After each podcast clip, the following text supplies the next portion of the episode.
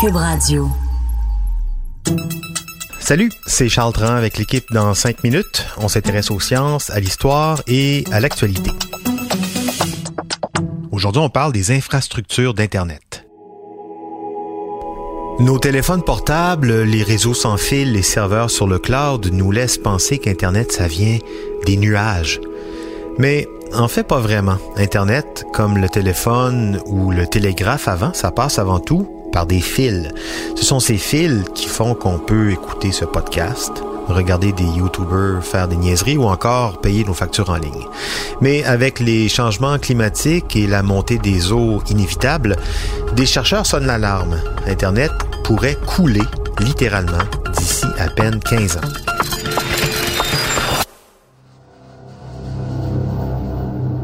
Donc, selon une étude des chercheurs de l'Université Madison au Wisconsin, d'ici 15 ans, plus de 6500 km de câbles de fibre optique, plus de 1000 centres de données et de maintenance seront sous les eaux.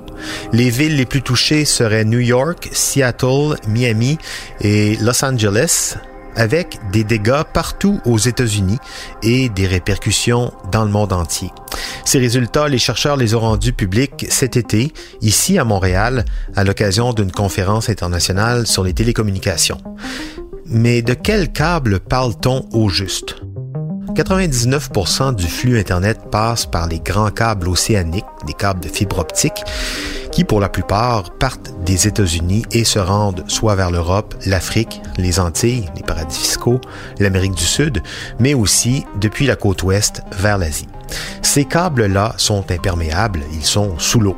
Mais tous les réseaux de câbles côtiers, ceux qui branchent ces câbles océaniques aux grands centres comme New York, Miami ou LA, les centres de données qui traitent le flux venant d'outre-mer, toutes ces installations sont situées sur des zones qui, d'ici 15 ans, sont menacées sérieusement de se retrouver sous l'eau. Même avant 15 ans, puisque les chercheurs parlent de 2030. D'ailleurs, ces installations ont déjà été touchées lors de catastrophes naturelles comme l'ouragan Katrina en 2005 ou l'ouragan Sandy plus récemment en 2012. Après Sandy, plusieurs jours ont été nécessaires pour établir l'électricité, mais aussi On imagine une panne sur toute la côte est américaine, New York en tête. En plus, les chercheurs n'ont pas eu à chercher très loin pour faire leur découverte. Ils ont simplement superposé deux cartes, une provenant d'un site Internet, Internet Atlas, qui détaille les réseaux de câblage physique de transport de données, un très beau site pour les amateurs de cartes en passant, et la seconde carte d'une institution publique d'études océanographiques et géographiques américaine qui prévoit l'impact de la montée des eaux sur les territoires terrestres aux États-Unis. Et là, tout de suite, ça leur a sauté aux yeux. Quand tu vois du bleu sur différents réseaux de câbles terrestres, des câbles qui ne sont pas prévus pour se retrouver sous l'eau, les chercheurs ont conclu que la menace était bien réelle sur les installations physiques d'Internet.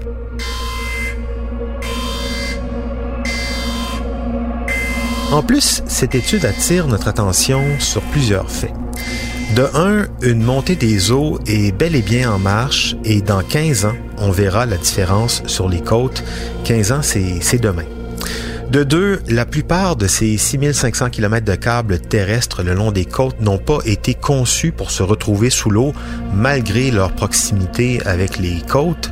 Ça veut donc dire qu'on a préféré ignorer, sans doute pour des raisons économiques, l'inévitable montée des eaux durant leur installation parce qu'on s'entend que les réseaux de fibre optique, ça date pas de l'avant-guerre et que donc euh, on a préféré fermer les yeux.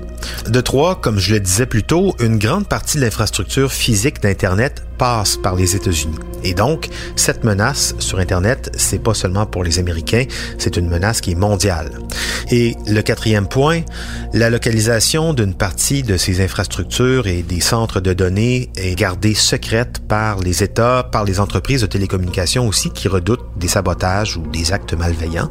On est dans un domaine qui est extrêmement stratégique. Donc pour les chercheurs de recenser cette menace, la montée des eaux, ça n'a pas été facile et on se doute qu'il leur manque peut-être encore quelques informations. On espère pas trop. Au moins, la montée des eaux a ceci de bien qu'elle nous montre encore une fois, à quel point nous sommes à la merci des éléments et que ce serait peut-être une bonne idée aussi de s'en protéger un peu, même si je me demande à quoi ça peut bien servir d'avoir Internet quand on a de l'eau jusqu'au cou. C'était en cinq minutes